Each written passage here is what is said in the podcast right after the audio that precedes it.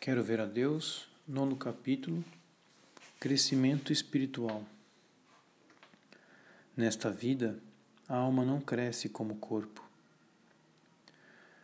A vida divina desenvolve-se como um grão de mostarda, o qual, quando é semeado na terra, sendo a menor de todas as sementes da terra, quando é semeado, cresce e torna-se maior que todas as hortaliças e deita grandes ramos ou ainda como o fermento de uma mulher tomou e pôs em três medidas de farinha, até que tudo ficasse fermentado.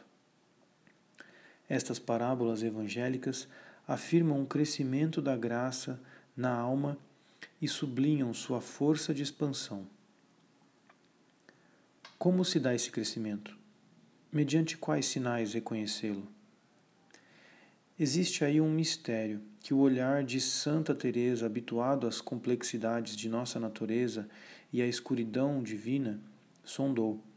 Sua doutrina, que vamos recolher, deixa que a obscuridade do mistério subsista, mas dado que, com a ajuda de alguns pontos de referência luminosos, pela, ela fixa as etapas clássicas da caminhada para Deus, permanece extremamente valiosa aspectos diversos e etapas. A visão do castelo ou da alma justa ilumina o ponto essencial da doutrina teresiana sobre o crescimento espiritual. Santa Teresa viu um globo de cristal que apresenta regiões cada vez mais iluminadas à medida que nos, aproximamos do centro onde se encontra Deus, fornalha luminosa.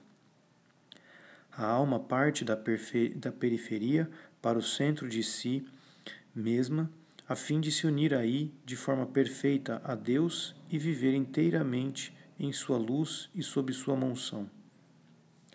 A perfeição, então, está na união perfeita com Deus, união transformante ou matrimônio espiritual.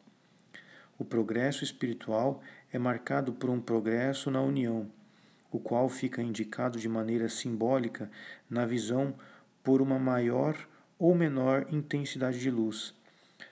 Tal é a doutrina de Santa Teresa, segura e exata. Deus é o nosso fim. Atingi-lo é a perfeição.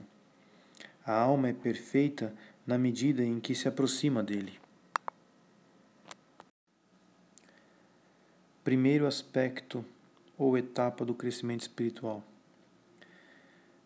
Nesta caminhada de aproximação rumo a Deus, desde a união da graça no seu menor grau de vitalidade, que é o ponto de partida, até a união transformante, que é o seu fim, Santa Teresa distingue sete etapas ou moradas, indicadas na visão do castelo por uma intensidade crescente da luz, na realidade, por um progresso na união com Deus.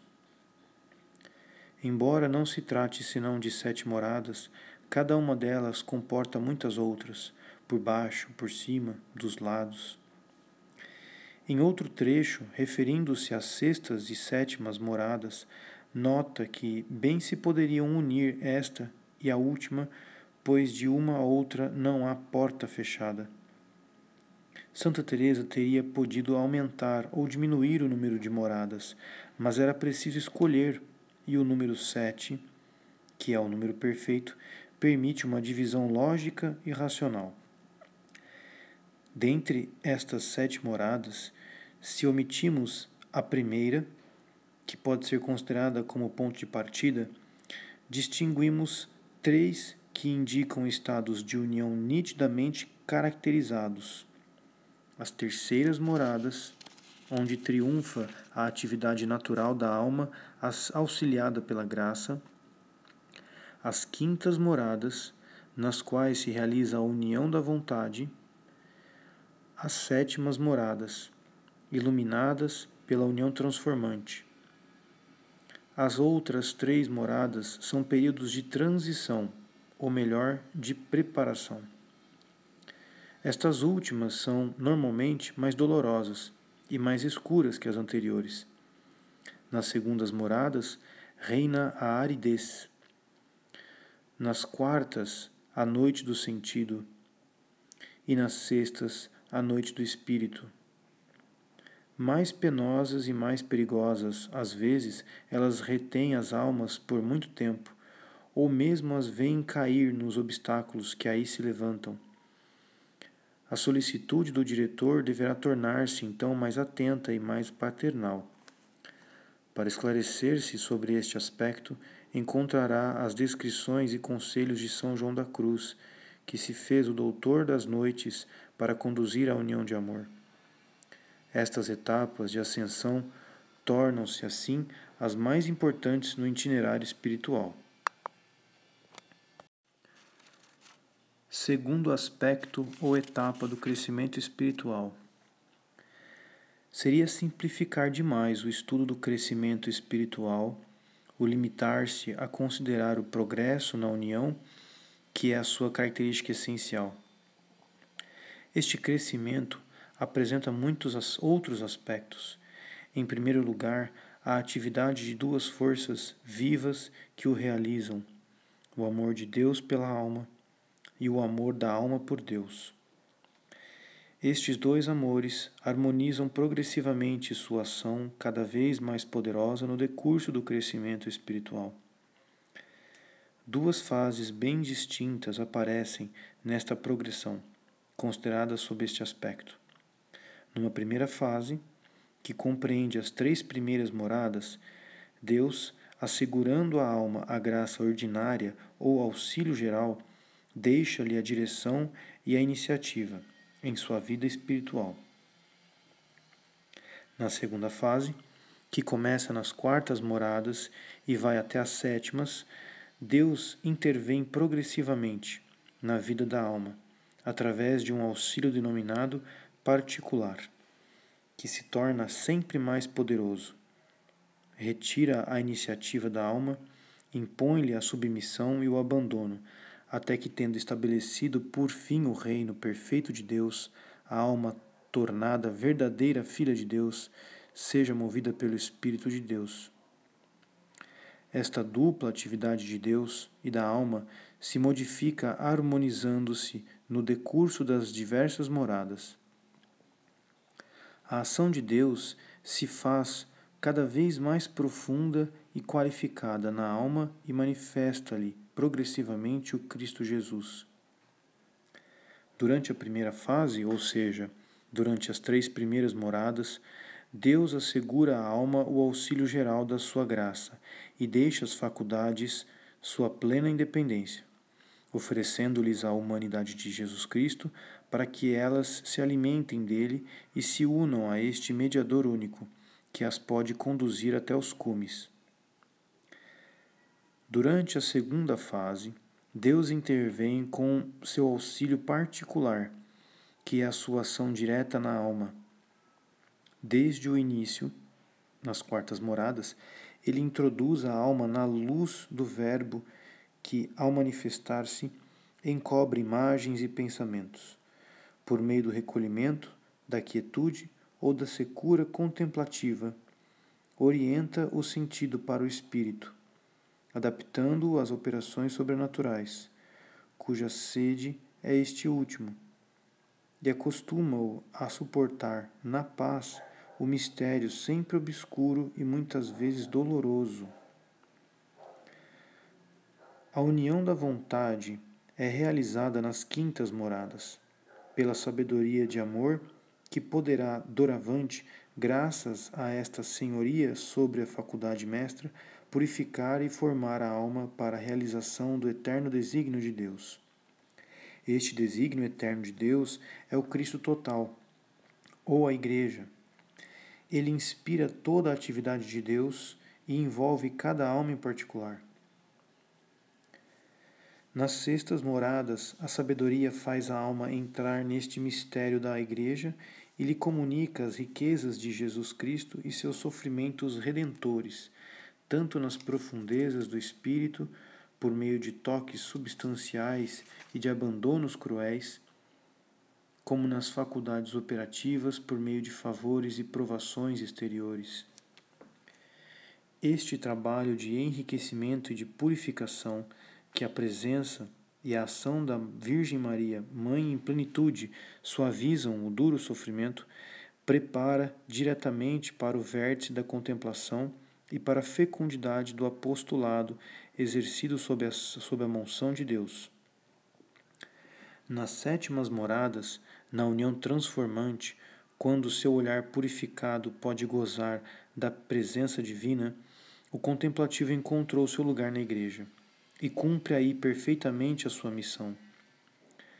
A ação da alma acompanha esta atividade santificadora de Deus para cooperar com ela, ou, é, seja na oração, seja na prática das virtudes. Ao longo do crescimento, assumirá também ela formas diferentes. Durante a primeira fase, a iniciativa da alma na oração desenvolve-se numa busca de Deus por meio por meios que se simplificam progressivamente. O cuidado com a oração é predominante, a ponto da ascese se centrar, sobretudo, no recolhimento e naquilo que o possa favorecer. A alma vai dedicar-se ainda à correção dos defeitos exteriores. Durante a segunda fase, a ascese se tornará ao mesmo tempo mais interior e mais enérgica, a fim de destruir os pecados capitais que surgem no plano espiritual, ao passo que durante a oração contemplativa a alma deverá cooperar intensamente com a ação de Deus, pelo abandono, num silêncio muitas vezes doloroso. Nestas regiões, onde as exigências divinas se tornam concomitantemente mais imperiosas e mais delicadas, as virtudes da alma são mais espirituais, mais profundas e mais dóceis. Podemos caracterizar os diversos movimentos destas exigências e destas virtudes, e por assim dizer, a atmosfera que parece reinar em cada uma das moradas, atribuindo especialmente a fé como virtude das quatro moradas, a obediência e o amor de Deus para as quintas moradas, a esperança e a pobreza para as sextas, a castidade e a caridade perfeitas para as sétimas moradas.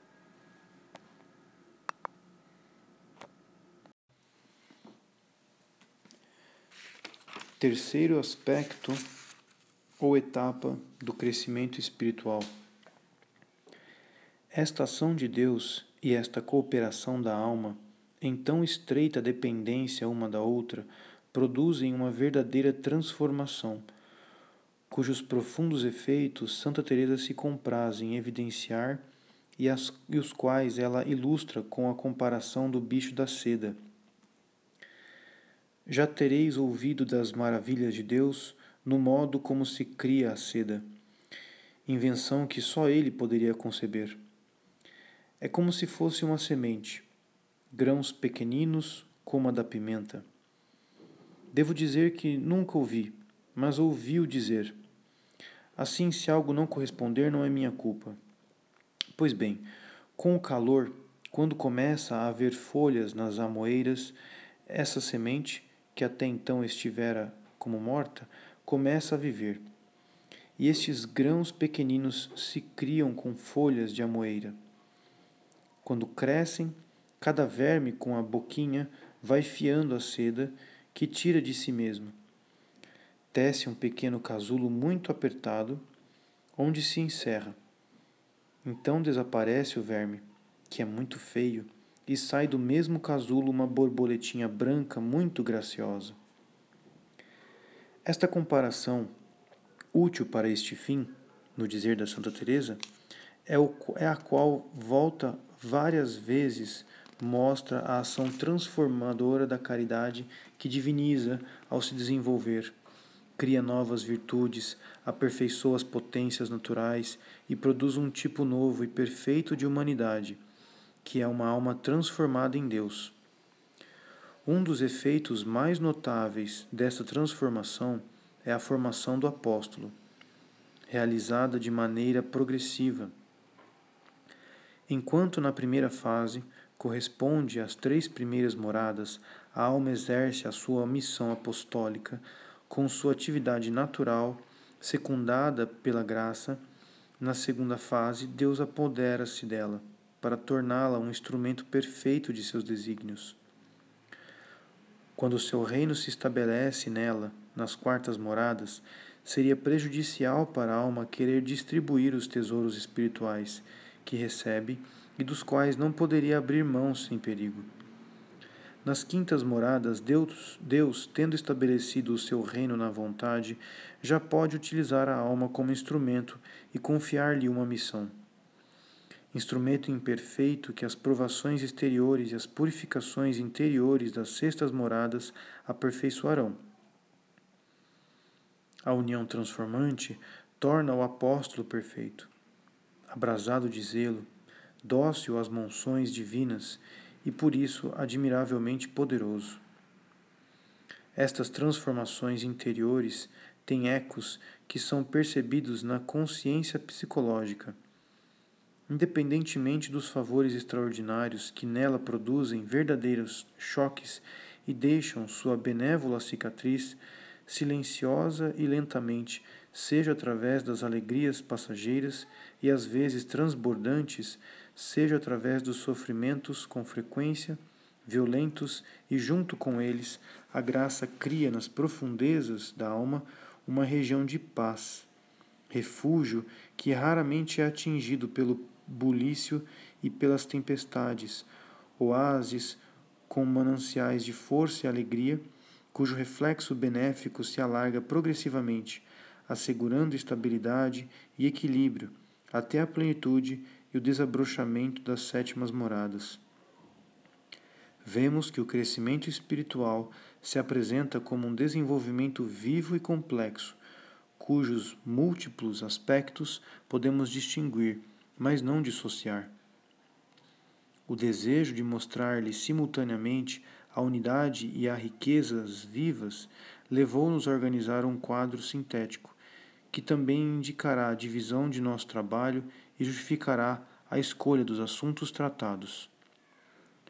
Este quadro é o quadro inicial do livro.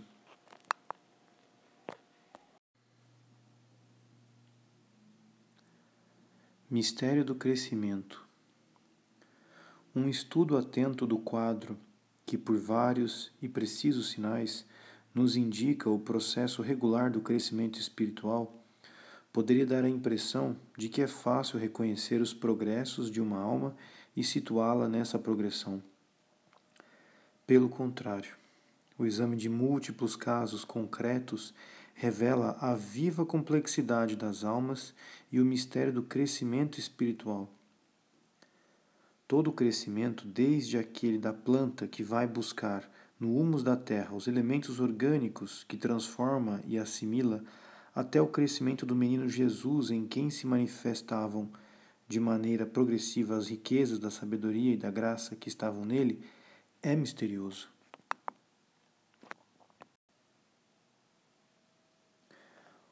Um primeiro mistério deste crescimento é citado por Maria Eugênia. No crescimento espiritual, o mistério é mais completo. Fora dele, a obscuridade não envolve senão o modo segundo o qual a vida assimila e utiliza para suas funções vitais a matéria inanimada. Deixa aparecer os efeitos da vida e mostra os sinais exteriores do seu desenvolvimento. No crescimento espiritual da alma, a obscuridade estende-se à própria vida da graça, que, como a vida de Deus, da qual é uma participação, não pode ser observada nesta terra. No céu, pelo lumen gloriae, poderemos ver a Deus tal como Ele é e nós mesmos tal como seremos com as nossas riquezas divinas. Por ora, estas realidades espirituais permanecem para nós sepultadas na sombra do mistério, por falta de uma faculdade que nos permita percebê-las de forma direta. Há, entretanto, manifestações autênticas da graça, e os dons do Espírito Santo nos dão certa experiência delas. Mas, como estas manifestações do sobrenatural são difíceis de observar, irregulares, misturadas com elementos estranhos. Como é incompleta e intermitente, mesmo para os contemplativos mais favorecidos, esta quase experiência realizada pelos dons. Encarnando-se no humano, o sobrenatural toma as formas da natureza individual que o, que o recebe. Manifesta-se assim sob fisionomias tão diferentes como os próprios homens. As reações exteriores que a sua ação produz são tão diferentes quanto os temperamentos que são seus instrumentos. A virtude apresenta-se exteriormente com as formas particulares do temperamento, aqui sorridente, ali mais austera, mais além tímida ou empreendedora, sem que se possa, considerando unicamente estes traços exteriores, concluir por uma maior ou menor caridade. Na verdade, parece-nos, raramente a ação de Deus produz de maneira direta um fenômeno sensível semelhante à luz branca do sol que ilumina a paisagem e faz brilhar nela todas as cores.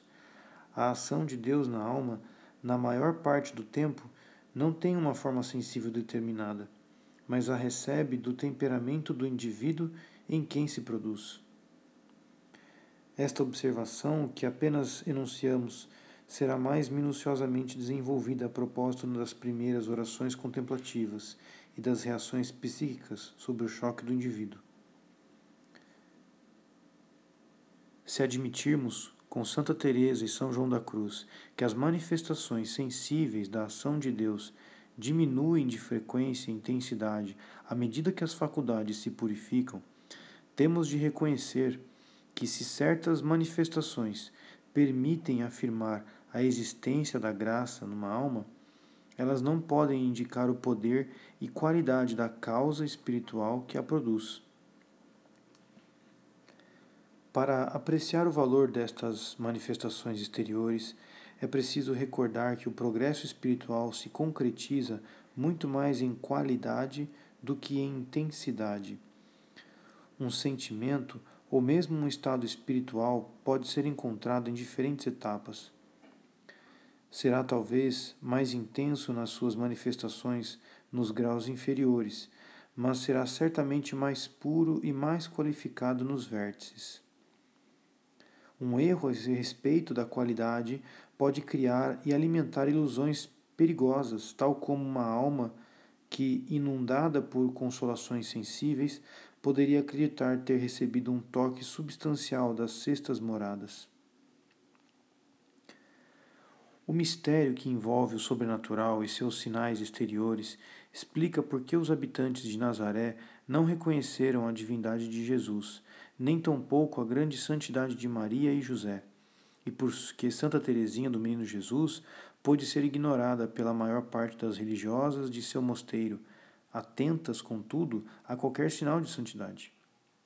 Deus não precisou encobrir miraculosamente as maravilhas realizadas nestas almas. Bastou-lhe deixar a graça, o mistério que a envolve, a assegurar as manifestações exteriores do sobrenatural. O véu da simplicidade, que é a sua característica mais perfeita e mais pura.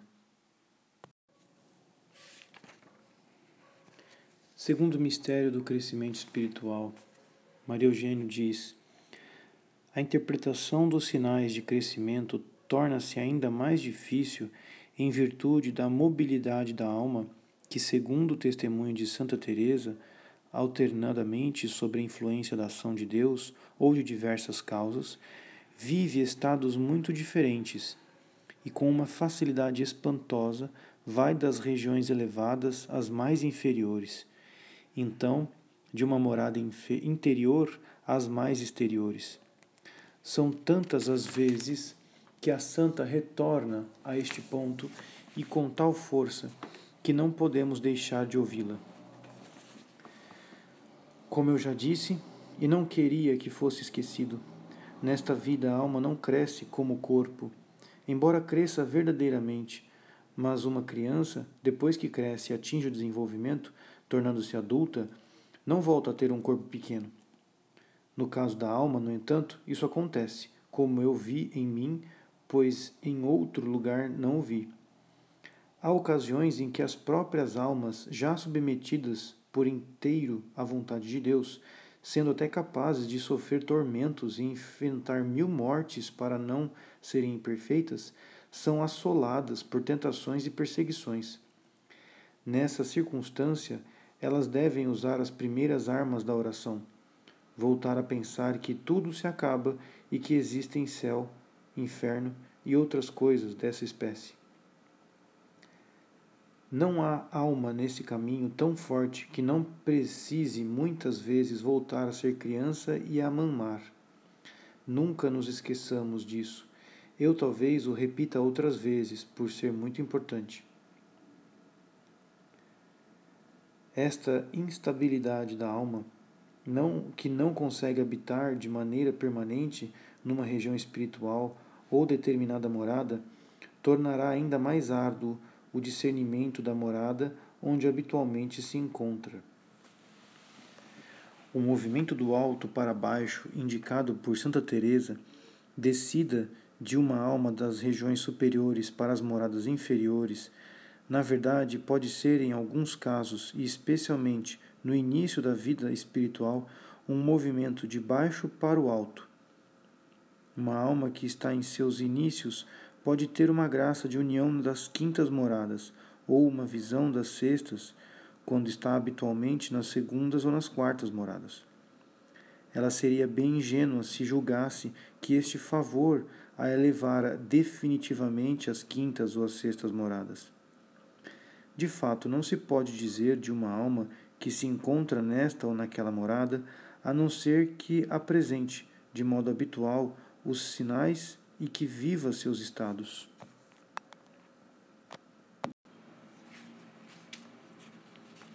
Terceiro mistério do crescimento espiritual, Maria Eugênio diz: Mas sem dúvida é a ação do próprio Deus que contribui mais para a complexidade do problema. A misericórdia divina que preside a santificação das almas afirma e salvaguarda nelas, ciosamente, a sua liberdade nas escolhas e nos dons. Jesus Cristo chamou a si os que lhe aprouve, constata Santa Teresinha do Menino Jesus ao ler a página do Evangelho que relata a cena da escolha dos apóstolos e ao considerar os privilégios de que foi objeto. O Espírito Santo dá a graça a cada um de acordo com a medida que escolheu. Esta liberdade da misericórdia provoca admiração em Santa Teresa, que diz se tratar de um dom que Deus dá quando quer e como quer, pouco importando a antiguidade ou os serviços prestados.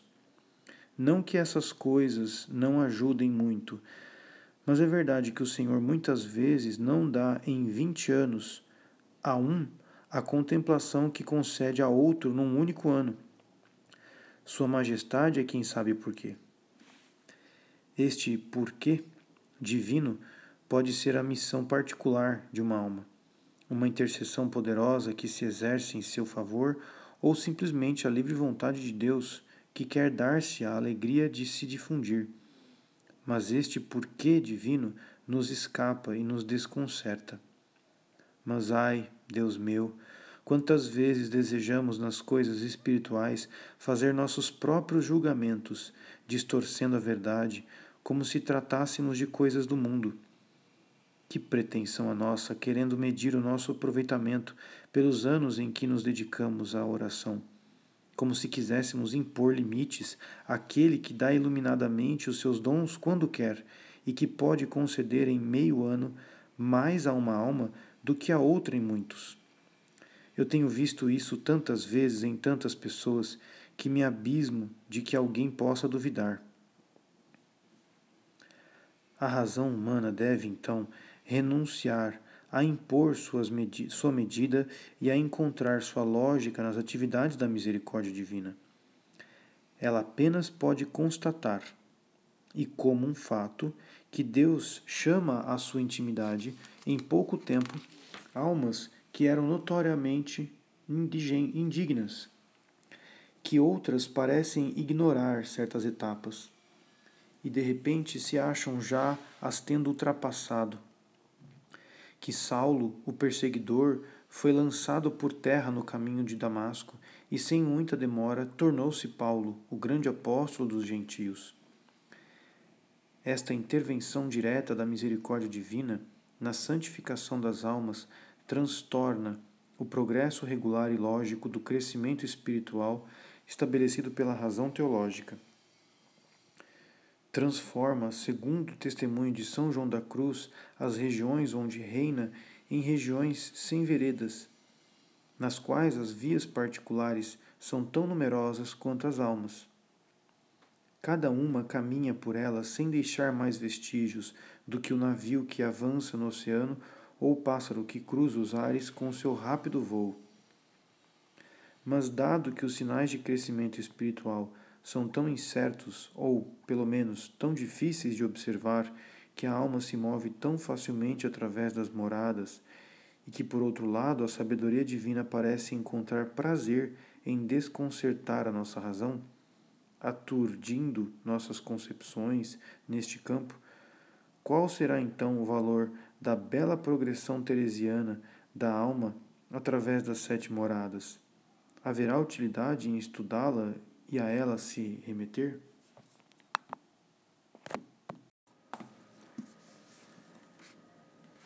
Pontos de referência na escuridão. Antes de responder a esta questão, sublinhemos o mérito de Santa Teresa, que com insistência apontou para o mistério do crescimento espiritual e nos preveniu contra toda interpretação por analogia fácil, mas errônea. Como eu já disse, e não queria que fosse esquecido, nesta vida a alma não cresce como corpo, embora cresça verdadeiramente. Ela quer que tomemos contato com o mistério que envolve o crescimento espiritual. Descobrir esta obscuridade nos leva a ser mais prudentes, mais humildes nos julgamentos. Ensina-nos a respeitar os direitos de Deus, a considerar de forma incontestável e, em primeiro lugar, o seu poder e a sua liberdade na obra da nossa santificação. Ignorar ou desprezar esta intervenção divina sistematizar tudo por meio da razão para explicá-lo em fórmulas claras e quadros aparentemente luminosos é cair no erro de um grande número de pessoas que pretende discernir espíritos sem ter a capacidade para tanto. Não se poderá ser espiritual desconhecendo o mistério que envolve a ação de Deus. Ao expor de alguma forma esta obscuridade, com tal insistência, Santa Teresa completou de maneira oportuna sua doutrina acerca do crescimento espiritual e, longe de diminuir o interesse por ela, aumentou-lhe o valor mostrando em que sentido deve ser interpretado. Com efeito, as precisões de sua doutrina não desaparecem na obscuridade do mistério. Subsistem e brilham nele como pontos de referência luminosos na noite, indicando o caminho e marcando as etapas rumo ao vértice. Na verdade, nem tudo é irregular e obscuro na ação santificadora de Deus. A sabedoria divina, se bem que transcendente, não parece estar sempre em desacordo com a nossa razão humana.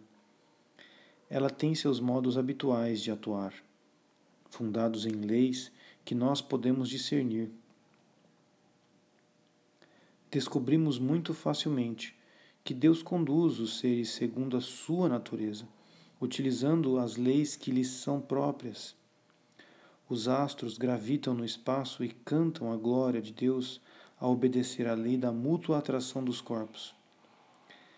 É pela submissão cega ao instinto que Deus leva o animal a realizar o fim natural que lhe é concebido e estabelecido. Ao homem, Deus indica seu caminho por meio da lei moral que respeita sua liberdade. A ação de Deus no homem torna-se muito mais delicada no âmbito do sobrenatural. A graça enxerta-se na natureza, verte-se de algum modo sobre a alma e as faculdades e coaduna-se perfeitamente com suas formas. Por meio dela, Deus conduz a alma ao seu fim sobrenatural, utilizando suas maneiras naturais de agir, respeitando-lhe a hierarquia das faculdades sem violência inútil, suave e fortemente, a ponto de, na maior parte das vezes, a ação divina desaparecer sobre a atividade natural e não sair deste sepultamento no humano, onde sua simplicidade lhe permite mover-se facilmente e com inteira liberdade, senão a muito custo. Íntima de Deus, psicóloga incomparável, Santa Teresa penetra tanto nas profundezas do espírito de Deus como nas da nossa natureza. Ela conhece os hábitos de Deus, que respeita nossa natureza, e ainda distingue os efeitos de sua ação nas nossas faculdades. É neste duplo conhecimento que se baseia a progressão lógica da caminhada da alma para Deus. Mostra-nos como Deus deixa, primeiramente, a iniciativa para a alma. Manifesta-se a ela de uma forma distante, mas suave. Em seguida, arrasta a sua vontade.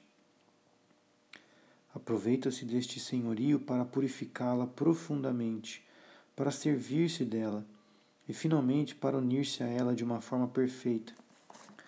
Através dos fatos particulares ou graças extraordinárias, ela indica um processo lógico das etapas fundado justamente sobre a constituição de nossa natureza e sobre um assenhorar-se progressivo por parte de Deus. A misericórdia poderá queimar as etapas, alterar aqui ou ali a ordem das purificações, criar novas formas de santidade, quebrar a bela ordem regular das ascensões teresianas. Mas o processo lógico e clássico permanece com seus pontos luminosos. Estes, demarcando as etapas do crescimento, permitem constatar aqui o trabalho lento e profundo da graça e admirar, além, os brilhantes desempenhos da misericórdia, que não levou em conta nem tempo, nem trabalho, nem obstáculos. Tal é a doutrina de Santa Teresa sobre o crescimento espiritual adaptável e viva, precisa e respeitosa do mistério. Toda a graça e o gênio teresiano se manifestam aí de modo admirável.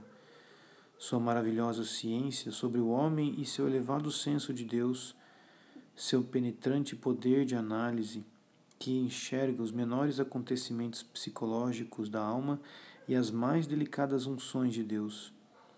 Sua capacidade de síntese cujos detalhes não ofuscam e que, sob a luz divina, conserva sempre a visão ampla e exata do caminho a ser percorrido na estrada que conduz ao infinito.